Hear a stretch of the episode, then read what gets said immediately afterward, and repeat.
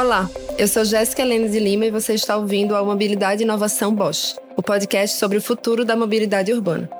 De acordo com o levantamento dos institutos Patrícia Galvão e Locomotiva, 97% das mulheres já foram vítimas de assédio em meios de transporte, sendo que 71% das pessoas conhecem uma mulher que sofreu assédio em público. Esses dados são bases para o projeto de lei 8221, que tramita na Câmara dos Deputados, que propõe um protocolo de segurança para proteger mulheres vítimas de importunação sexual, abuso ou violência em veículos do transporte público coletivo. E para entender mais e debater sobre diversidade e respeito na mobilidade, convidamos a especialista Vanessa Almada Greco, que é gerente de recursos humanos da Bosch. Seja muito bem-vinda, Vanessa. Obrigada. Vanessa, como você definiria o conceito de inclusão em transportes públicos? É, definir o conceito de inclusão é fazer com que o transporte seja possível para 100% das pessoas, né? E o conceito de inclusão não é praticado, né? Na verdade, senão a gente não estaria tendo essa conversa hoje, né? Mas para mim funciona em permitir que todas as pessoas possam ir e vir. Então, é, rampa, espaço demarcado, piso tátil, assento específico, vagão exclusivo para mulheres, né? Adequações que garantam o direito de ir e vir de todos em segurança, né? Essa para mim é, o, é, a, é, a, definição. Por que você acha que é importante a gente debater esse tema hoje? O tema de inclusão ele passa para mim por uma, um, um sentimento que deveria nortear qualquer decisão nossa, né? Que é o respeito. Né? Respeito para mim é o tema de urgência é, a, ser, a ser conversado, a ser discutido. E na mobilidade não é diferente. Né? As pessoas elas precisam se locomover. O direito de ir e vir é previsto na Constituição. Então, por que não fazer isso respeitando o direito de todos, né? Então, para mim, debater o tema é necessário para que a gente acenda uma luzinha vermelha ali, para que tenha um alerta de onde a gente pode melhorar. E olha que tem, tem oportunidade de melhoria aí que não, não acaba mais, mas é, é, falar sobre o tema ilumina onde a gente precisa agir, sabe? Com certeza, e acho que é importante também destacar que você está usando né, já uma linguagem mais inclusiva para debater o tema de inclusão, usando aí o plural com, com o E no final, né, que é algo que vem sendo debatido pelo pessoal da linguística como uma forma de demonstrar justamente essa questão da inclusão. A gente se esforça, viu, Jéssica? Porque essa transformação na, na, na língua também não é fácil tem que treinar a cabeça para a gente poder falar também o que é adequado, né? Se eu estou defendendo uma, uma pauta de inclusão, então que comece por mim, né? Que eu também consiga fazer essa transformação, pelo menos por meio da linguagem. Com certeza. Então, pegando esse gancho, né, falando sobre respeito e inclusão e já considerando a comunidade LGBTQI+, eu acho que também seria interessante a gente olhar para os diversos públicos, né? Então a gente tem é, diferentes formas de inclusão para diferentes públicos. Então a gente tem mulheres, tem a comunidade LGBTQI+, os idosos, deficientes físicos, pessoas que sofrem algum tipo de exclusão por raça, por cor ou por credo. Então, como você considera que seria possível garantir um acesso seguro para todos? Bom, talvez a gente leve um tempo para garantir esse acesso, porque a minha, a minha ideia de acesso seguro, ela, a gente vai ter que voltar ali um pouco para os primórdios ali, porque para mim o jeito da gente conseguir isso é por meio da educação, né? Então, se eu tenho um público que está sendo desrespeitado, é porque nós falhamos na educação. Nós não estamos conseguindo ensinar as pessoas que o respeito ele, ele deveria ser o pano de fundo de qualquer ação, de qualquer interação, né? Então, para mim é a educação que transforma, ponto. Agora, para ficar seguro, né? Então vamos, vamos falar aí do local seguro para mulheres. Então educar os nossos meninos, né? Para quando eles crescerem, eles serem homens de caráter, de respeito, que entendam que eles não vão conseguir o que eles querem na hora que eles querem, né? Que a mulher é um ser humano, não é um objeto educar os nossos meninos e meninas para que elas também não se coloquem na, na posição de objeto, né? Para que eles também respeitem todas as letras, né, do LGBTQI+, né? Então, tem pessoas que são diferentes, que amam de formas diferentes, que se comportam e se vestem de formas diferentes. Educar as crianças, né, para que elas entendam que a, a questão de etnia e raça vai além da cor da pele, né? Às vezes envolve hábitos diferentes, religiões diferentes, vestimentas diferentes, credos diferentes, e isso também merece respeito, né? Então, no meio de nós tem é, pessoas que têm deficiência e que essas deficiências elas necessitam de naquele meio de transporte um cuidado especial, né? Talvez um local onde a cadeira de rodas fique travada e segura ou que tenha um assento mais bem desenhado ou um chão, um piso que a, a bengala de uma pessoa com deficiência visual possa ali saber né, onde está o botão que aperta para descer no próximo ponto, ou alguma coisa assim, né, que, que, eu, que eu consiga me, me virar sozinho, mas que isso então é por meio da educação, né? Se a gente educa, por exemplo, todo mundo de uma, com esse mindset, com essa cabeça, eu vou ter um engenheiro que vai pensar nisso, eu vou ter um design que vai pensar nisso, eu vou ter pessoas na, eh, na nossa política que vão pensar dessa maneira, né? Então, é um pouco utópico, sabe, Jéssica? Mas é de verdade é o que eu acredito, né? É por meio da educação e a gente precisa fazer um pouquinho por dia, né? Se não dá para eu transformar a educação como um todo agora, então o que, que eu estou fazendo lá no quadrado que me cabe, né? Como é que eu estou educando, ah, no caso, minha filha? Como é que eu estou educando os meus sobrinhos? Como é que eu estou educando as pessoas que fazem parte do meu clã ali, né? Como é que eu estou educando as pessoas da minha volta? Como é que eu inspiro essas pessoas e como é que eu estimulo que elas sejam também pessoas melhores? E nesse sentido, acho que é importante a gente pensar também do papel da pessoa que está como espectadora né, no transporte público, que muitas vezes a gente presencia, a gente está presente numa situação de assédio moral, de assédio é, sexual, ou ao demonstrar algum tipo de preconceito, algum tipo de injúria racial, mas como você acha que as pessoas poderiam atuar nessas, nessas situações? É, honestamente falando, né, a gente vê que todos os dias a, a, as notícias de violência e os números de violência eles crescem, né? Então tá cada vez mais difícil você não ser retaliado ou não sofrer algum tipo de violência quando você se posiciona, né? Mas também, por outro lado, calar é também ficar do lado do algoz, né? É também ficar do lado do assediador, do preconceituoso, né? Então, calar eu nunca acho que é uma opção. Eu recentemente vi um, um comercial de TV da televisão portuguesa, né? E que eu vou dividir aqui um pouco com você a sacada que os caras tiveram para dizer é, que às vezes o, o, se posicionar não precisa necessariamente você levantar a voz ou dizer alguma coisa, né? Então, a cena se passava dentro de um, de um ônibus público, transporte público, uma mulher sentada mais ao fundo do ônibus, um homem sentado ao meio do ônibus e um outro homem mais à frente. Esse homem da frente estava é, sentado no banco mais de lado para poder ficar olhando, fazendo olhares e caras e bocas para essa mulher que estava mais no fundo. Ele olhava fixamente para ela, dando a entender que aquilo era um olhar de desejo, né? O homem que estava sentado no meio, entre eles dois, estava extremamente desconfortável. E o comercial traz um pouco daquela dúvida é, em pensamento, né? O que, que eu faço? Eu estou vendo o que está acontecendo aqui, eu estou vendo que pode ser uma possível violência, mas ao mesmo tempo eu tenho medo de levantar e me posicionar, porque e se não for?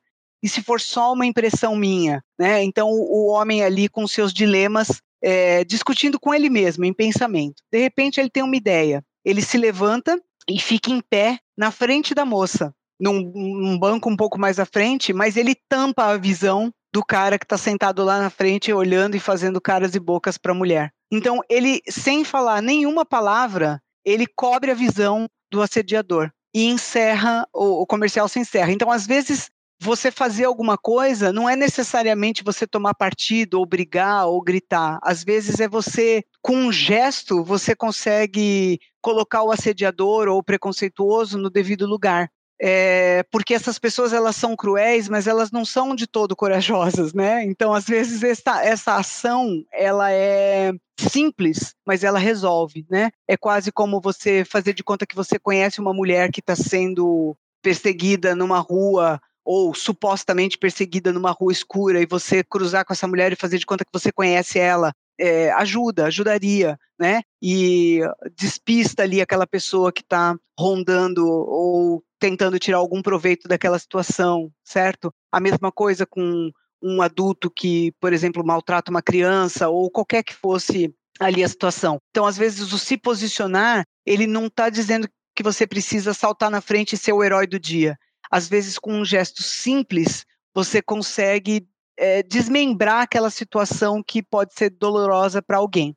É, o que a gente presencia hoje, Jéssica, é que tem muito estardalhaço, né? As pessoas, não sei se a palavra é essa, mas eu vou, eu vou me apropriar dessa palavra para descrever o que eu vejo, né? Então, as pessoas reclamam que é difícil se posicionar ou que dá medo, mas elas não têm medo de sacar o celular do bolso e filmar, por exemplo.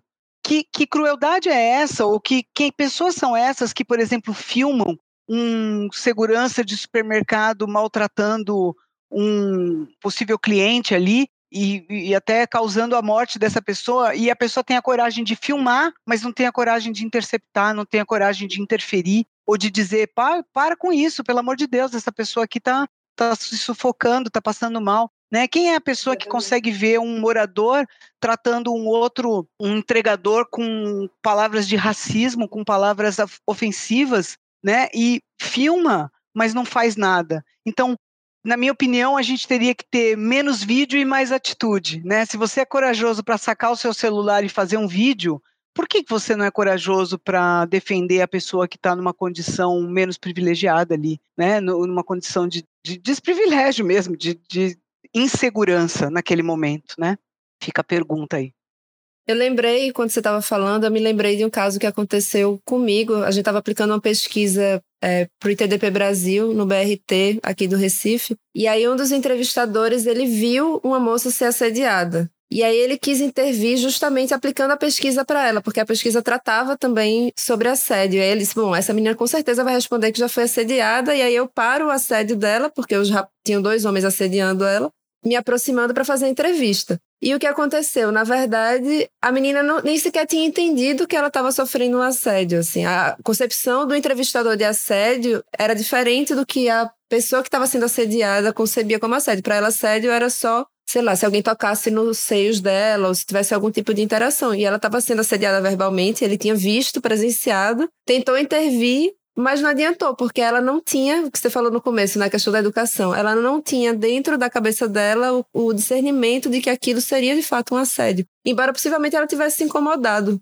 com o que estava acontecendo, mas ela não conseguia categorizar isso como um assédio de fato. É, não validou aquilo como assédio. Isso. Perfeito, Jéssica. E é, isso acontece todos os dias, né? Porque especificamente falando de mulheres, a gente é treinada para ter casca, né? A gente aguenta algumas situações é, que são inadmissíveis. Então, daí, quando o assédio de fato acontece, a gente até fica pensando que, putz, será que eu estou exagerando? Porque, de repente, quando eu trouxer aquela informação, talvez ela seja tratada como um exagero, né? Então, a gente já vai, vai colocando tantos filtros, né? Tantas condições ali para será que eu não estou exagerando? Porque a hora que eu levar, talvez alguém vai dizer, ah, olha, você está exagerando, né? Então, é, é natural que essas, essas reações mas eu tenho certeza que com essa intervenção do, do entrevistador aí, talvez possam ter caído algumas fichas aí, né? E de qualquer forma, ela pode não ter percebido o assédio, mas os assediadores perceberam e talvez ele tenha de fato feito o papel dele aí e interrompido esse ciclo, né? Porque é um ciclo, né? Quanto mais calada a gente fica, mais espaço o outro tem. Bom, e além dessa questão da educação, né, de às vezes a vítima não perceber que ela está sofrendo um assédio, que outras razões você acha que levam as pessoas a não enfrentarem seus algozes, especialmente no transporte público? É, o medo da, de você ser desacreditado mesmo, né? De você ser tratado como um exagerado ou alguém que pode nem se posicionar, que vira um mimimi. Então tem, tem essa coisa. Eu fico pensando que é, o mundo ele está um pouco dividido, né, nos extremos aí, os super violentos e os super indiferentes, né? E, e pelas coisas que eu vejo, infelizmente a indiferença tem prevalecido, sabe? A falta de consciência ética, né?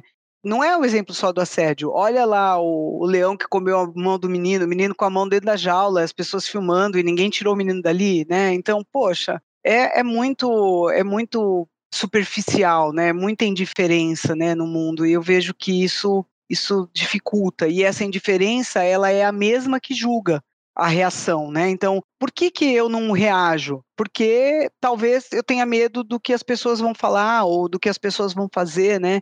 Eu hoje não ando mais de transporte público, é, Jéssica, já tenho uma condição que eu consigo me locomover com um veículo próprio ou transporte por aplicativo. Mas andei por muitos anos, por até os 30 anos eu me locomovia com transporte público, até porque não era vantajoso ir com carro para o meu trabalho e tal, gastava bastante. Então eu ia com transporte público e eu já passei por várias situações. Né? Você, quando pega o transporte público no mesmo horário, por exemplo, que você tem que ir para o trabalho, você acaba fazendo amizade dentro do, do ônibus, né? Ou dentro do metrô, porque são as mesmas pessoas que estão com você todos os dias. Então, de alguma forma, você cria um pouco mais de coragem nesse ambiente para algumas reações, né? E num ambiente desse, eu também, uma vez, é, tive, passei por uma situação de assédio, um assédio físico, né? Eu estava já no meu ponto para descer e a, o, o, homem levantou e ficou bem próximo de mim, com o corpo já quase encostado em mim. O ônibus não estava tão cheio, não tinha necessidade daquela aquele contato físico, né?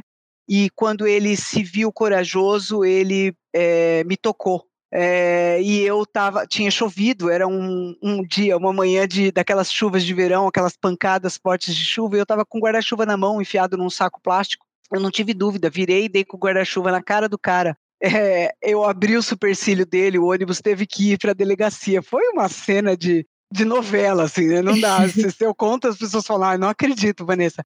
Mas eu reagi e eu fui retaliada dentro do ônibus, né? Porque todo mundo ali tinha que ir para a delegacia para depor. Então, as pessoas se atrasaram para os seus trabalhos e tal. E no lugar das pessoas perceberem né, o que estava acontecendo ali, não, elas simplesmente tomaram os seus lugares, né, de, de egoísmo e de, pô, você me atrasou para o trabalho, pô, eu tinha um exame para fazer e agora eu estou atrasado, né? E muitos deles, na hora que o ônibus parou na delegacia, eles desceram e foram embora.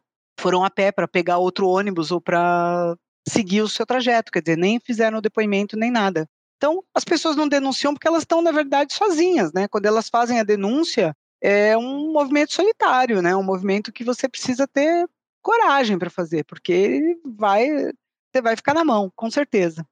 É, e provavelmente você só foi para a delegacia porque você abriu o supercílio dele, né? Porque se fosse só gritado, ah, ele me tocou, o motorista não ia, não ia levar. Não ia. E eram pessoas que conviviam comigo há mais de um ano, tá, Jéssica? Porque é o mesmo ônibus que eu pegava naquela tra naquele trajeto. Então todo mundo ali me conhecia, né? É muito louco você ter uma descrição dessa, né? As pessoas te conhecem, elas sabem o ponto que você sobe, o ponto que você desce, carrega mochila de todo mundo e vice-versa. Então, mas ninguém se, se solidariza com isso, né? Às vezes uma ou outra mulher se apoia, mas é, é raro de acontecer. Tem uma pesquisa do aplicativo 99 que mostrou que 76% dos assédios cotidianos acontecem nos ônibus, 25% nos metrôs, e segundo o levantamento, 75% das mulheres acreditam que a locomoção à noite é uma situação propícia para o assediador e 61% tem medo de ambientes lotados. E fala também que 16% das mulheres já, já sofreram algum tipo de assédio em veículos de aplicativo e 6% em táxis. Então, mesmo, né, elas às vezes a pessoa usa o aplicativo, usa o táxi, achando que vai estar segura dentro desse meio de transporte, e mesmo assim sofre algum tipo de assédio. Então, como é que você acha que uma mulher pode se sentir segura quando em qualquer ambiente eh, pode ser um local potencial para os assediadores? É, minha resposta acho que não vai ser muito confortante nesse caso. Eu, eu, no meu entendimento e de tudo que eu vejo, né, na atual estrutura urbana do nosso país, Jéssica, eu acho que as mulheres elas não vão se sentir seguras né? A gente não pode tapar o sol com a peneira, né? Mesmo o número que você trouxe aí, que os, os assédios eles são menores, né, em veículos de aplicativo e táxi, também é menor a quantidade de mulheres que usam esse tipo de veículo, porque são transportes mais caros, né? Se a gente comparar com transporte público. Então, é natural que aconteçam menos assédio nesses nesses meios de transporte, porque também menos mulheres o utilizam, né? O grande volume de assédio acontece dentro de ônibus e metrô, e em, de preferência quando eles estão lotados, que é quando o assediador consegue é, disfarçar o seu assédio ali, né, por causa da lotação. E eu não acho que as mulheres vão se sentir seguras. Eu acho que, de novo, né, a questão envolve educação, mas a mulher não consegue escolher, né, em que momento ela vai se deslocar ou quando ela se desloca quando é necessário, né? Então ela precisa ir para o trabalho, ela vai voltar um pouco mais tarde, ela vai, ela mora um pouco mais afastado e ela precisa desse deslocamento, não, ela não fica andando pela rua à noite porque ela quer, né? Porque ela acha legal ou porque ela, ela vai fazer o estudo para o TCC dela, né? Ela vai andar porque é necessário, né? Então, é, não acho que ela vai se sentir segura. A gente não tem uma saída para isso ainda, né? Talvez um, um aumento de policiamento, mas eu não vejo isso como uma saída de curto prazo, né? Que a gente consiga aumentar a quantidade de policiais na rua ou pontos mais é, críticos, né? Porque se você for pensar assim, o policial tinha que andar dentro do transporte público e ainda assim acho que ele não inibiria a atitude do assediador aí nesse caso, né? É, talvez um, um, preparo, né? É, sei lá, fico pensando um auxílio. Imagina se você tivesse um trocador, um cobrador de ônibus ou um motorista que, que fosse um cara um pouco mais é, presente ali, né, no, no, transporte, né, e se a, a, mulher denunciasse isso dentro do ônibus e o, o ônibus parasse e botasse o cara para fora, você já pensou se funcionasse, né, que mecanismo legal que seria e que e quanta força a mulher teria, né, para fazer uma denúncia, para para se posicionar ali? Mas é, a gente não teria como como garantir esse procedimento aí como como correto, como seguro, mas eu não, eu não, vejo em curto prazo e eu não vejo as mulheres se sentindo seguras em, em nenhum momento aí num ambiente é, potencial para assediadores. É, nesse sentido, Vanessa, não sei se você já ouviu falar, tem um aplicativo muito interessante, não, não desculpa, não é um aplicativo, é uma tecnologia muito interessante que foi desenvolvida é, por Simone César, que é uma, uma mulher aqui de Pernambuco, e se chama Nina Mob, que é justamente isso, você insere um, um botão dentro do aplicativo de transporte, que é um botão para você relatar assédio, e aí você está dentro do transporte público, você sofre um assédio, você aperta o botão e aí vai ser reportado. Ele poderia levar a exatamente isso que você falou, só que ao invés de ser um policial dentro do ônibus, ser o seu celular, no seu aplicativo, você aperta o botão e aí dispara um alarme, o motorista sabe que aconteceu um assédio e, e pode chamar a polícia. Não conhecia esse aplicativo, super legal. Como chama, Jéssica? Nina, Nina Mobile, que é inspirado em Nina Simone, né, que tem uma frase que a frase que foi inspirada é liberdade é não ter medo, que aí tem tudo a ver com a ideia da, da tecnologia que foi, que foi criada. Ela saiu na Forbes, é, é bem interessante, dá uma olhada depois. Tem podcast com ela também, se você quiser ouvir depois. Super, não conhecia, vou baixar já no meu. Já não estou andando muito de transporte, mas vai, vai saber, um Uber de vez em quando, né? Um transporte por aplicativo, algum lugar, alguma coisa assim, isso é útil pra caramba. Não, mas então, não é um aplicativo, eu falei errado no começo, depois eu corrigi, é uma tecnologia. Então você insere, a prefeitura, não sei, você mora em São Paulo, aí a prefeitura de São Paulo teria que contratar para inserir essa tecnologia no aplicativo de transporte de São Paulo. Já fizeram isso em Fortaleza e estão implantando agora em Belo Horizonte e aqui no Recife também, estão tá negociando para implantar. Mas nesse sentido, né, você falou da questão do seu assédio que você sofreu. Então, por que você acha que é importante ainda hoje a gente falar sobre respeito ao próximo e limites, né? Já que você mesma teve seu corpo aí violentado, seu espaço violentado. O podcast, ele é sobre mobilidade, né? Mobilidade é uma coisa que não, não tem fim. A gente sempre vai ter que falar sobre mobilidade, né? Porque mobilidade diz respeito ao direito de ir e vir. É, o homem moderno, dentro de uma cidade cada vez mais conectada, que continua querendo assediar, você percebe como eu, eu, eu, tenho a sensação de que essas coisas não combinam. Eu estou falando de uma coisa tão importante que é o direito de ir e vir, eu estou falando de um homem que tem se modernizado, eu estou falando de uma cidade conectada, eu estou falando de redução de carbono, eu estou falando de coisas tão relevantes que, que, por que, que ainda comportamentos como assédio é, ainda, ainda permanecem, né? Por que, que as pessoas ainda agem como se elas fossem da idade das cavernas, né? Então, a gente tem que falar aquilo que eu disse no começo, sabe, Jéssica? Se a gente finge que não está acontecendo, todo mundo age como se não acontecesse. Mas a gente não pode fazer isso a pegada da diversidade é você iluminar os lugares onde você precisa que as pessoas olhem, né? Senão a gente fica na bolha e acha que porque eu não ando mais de transporte, o assédio não acontece. Não, ele acontece com a, maioria da população acontece. É porque eu não ando mais de transporte que eu não vejo mas o assédio acontece. O fato de eu não ter alguns preconceitos não me faz não preconceituosa. Eu tenho outros vários. Né? Então eu tenho que tratar disso. Se a gente não ilumina o ponto cego, se a gente não ilumina onde está escuro, a gente não trata a questão com a seriedade que ela merece. Né? Então, falar de respeito ao próximo, falar de limites é necessário as pessoas não, não podem fazer o que elas querem na hora que elas querem. Né? O meu limite termina onde começa o teu, e assim por diante. E a gente precisa relembrar as pessoas disso, já que o nosso processo de educação é um processo falho, é um processo antiquado e falho. Então, sim, a gente precisa falar sobre esse tema o tempo todo.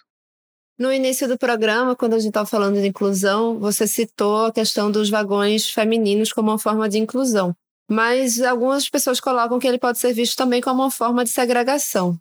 O que é que você acha, de fato, assim? Você acha que é mais uma questão de inclusão ou mais uma questão de segregação a existência deles? É inclusão total, total. Eu não vejo como segregação de maneira nenhuma, porque ele, ele é proibitivo para o algoz só, né? Então, vamos, vamos olhar lá para várias coisas no mundo que são segregadoras ou que já foram segregadoras, né? Então, quando a gente é, tinha é, preconceito racial, ele, é, ele existe até hoje, né? Com certeza. Mas quando ele era proibitivo para pessoas de pele preta, em alguns espaços, né? Ou quando não tinha tinha banheiro segregado. Isso para mim é segregação, né? O, o vagão, ele tem, eu já andei nesses vagões. Ele tem por essência proteger a mulher, né? Então, ele, ele, sim, ele separa a mulher de homens, mas ele tem, por essência, a proteção. Ele nasceu da necessidade da gente separar a vítima do algoz. Né? Não é segregação, é inclusão. É necessário que isso exista até que a sociedade evolua. Né? Vagões femininos, nesse caso, garantem a segurança da mulher em vagões de trem e de metrô acontecem atrocidades. Metrô ainda um pouco menos, porque é, a parte de câmeras e, e, de monitoramento é um pouco mais é, evoluída. No trem, no trem é no trem é zero, não tem, é terra de ninguém. Em São Paulo, um dos trajetos que eu fazia era de trem, né? Então é dependendo do horário, Jéssica, é de dar medo. E eu não estou falando do, de ser de noite, não. Eu estou falando de em plena manhã, em pleno dia, né? Em plenas seis horas da manhã, aquele trem super lotado e é, os assediadores à solta ali, né? É, são situações que homem nenhum imagina. Se você contar para alguém que só anda de carro, nunca teve a experiência de andar num vagão de trem lotado, a pessoa vai falar: ah, não acredito porque é inconcebível o que acontece. Então, vagões específicos para as mulheres, né, os vagões exclusivos, eles são inclusão. Apesar da gente estar separando, o que a gente está fazendo é incluindo mulheres num ambiente seguro, né, num ambiente é, confortável para elas, né, até que a nossa sociedade evolua, até que seja possível é, homens e mulheres frequentarem o mesmo vagão sem que mulheres sejam tratadas como um pedaço de carne ou um objeto sexual. E para fechar, eu queria te perguntar como é que a gente poderia promover mais segurança e respeito na mobilidade urbana? Bom, para isso eu imagino que tenha que ter um investimento, né? Para mim, a grande novidade aí que eu não conhecia, que você me apresentou, né? Essa tecnologia aí, Nina, é, por que não apresentar isso para todas as prefeituras e as prefeituras investirem isso no transporte público, né? Que tecnologia sensacional, que coisa que poderia, com uma divulgação adequada, com um investimento adequado, poderia, na minha opinião, é, salvar mulheres, né? Salvar no sentido de que não que elas necessariamente morram, mas que imagina a tensão que é você ter que ir para o trabalho pensando naquele cara que sobe naquele determinado ponto e que vai te assediar né? Então eu, eu já, já tiro uma parte das minhas preocupações e já vou gastar energia com outras coisas, né? Então o, investir num, num, numa tecnologia como essa que você me apresentou, o aumento da oferta de transporte, né? Se eu coloco mais é, ônibus, né? Mais trens, mais metrôs rodando, eu também tenho, eu evito um pouco a superlotação. Né, se eu faço um movimento aí das prefeituras de talvez ouvir o usuário, né, é, é utópico, mas Poderia, né? A gente fala o tempo todo de experiência do usuário, por que, que será que não, não poderia ter uma, uma ouvidoria aí para escutar os usuários e as suas necessidades, né? E a partir daí criar condição para transformar o transporte público de, um, de uma forma mais adequada àquilo que o usuário necessita, né? Aumentar as medidas de monitoramento de segurança, né? Principalmente também dando consequência para quem denuncia, né? Porque quem denuncia às vezes vira lá um chato, um dedo duro, um não, o, o denunciado tem que ter, tem que sofrer consequências e o denunciante não pode ser é, retaliado. Ele tem que ser um cara aplaudido, porque ele teve a coragem de sair do seu mundinho, da sua bolha e fazer alguma coisa. Que não foi sacar o celular e filmar, mas foi tomar uma atitude. Ainda que seja levantar e ficar na frente entre a mulher e o assediador, né? Não precisa ser uma atitude heróica, não precisa sacar a espada e fazer lá um independência ou morte, mas pode ser alguma coisa mais simples, né, um, um descer no ponto junto, né, fazer que conhece, não custa. A realidade é essa, não custa. É, e se você pode ajudar, né, se você pode apoiar, por que não? Só que isso não pode depender só da população. É um compromisso de todo mundo, né? E por todo mundo a gente entende também que os governos né, do estado e do município estejam envolvidos aí, né? Vai precisar investimento para a gente promover uma mobilidade pública mais segura e inclusiva. Isso não acontece num passe de mágica, nem se a gente conseguisse educar todo mundo. Então precisa de investimento. Exatamente, né? Precisa ser uma política pública. Então era isso. Muito obrigada, Vanessa Amada Greco. Por nada, eu que agradeço. Foi super gostoso estar com você, te conhecer, Jéssica, e falar um pouco sobre é, diversidade e mobilidade urbana. Obrigada pela oportunidade. O prazer foi meu, aprendi muito com você hoje. Eu sou Jéssica Helena de Lima e esse foi o Mobilidade e Inovação Bosch, o podcast sobre o futuro da mobilidade urbana. Nossos programas são mensais, sempre na primeira sexta-feira do mês. Este podcast é uma iniciativa da Bosch. Acesse bosch.com.br. Lembrando que Bosch se escreve com SCH. O podcast Mobilidade e Inovação Bosch é produzido pela agência Digitale. Acesse digitale.com.br/podcast.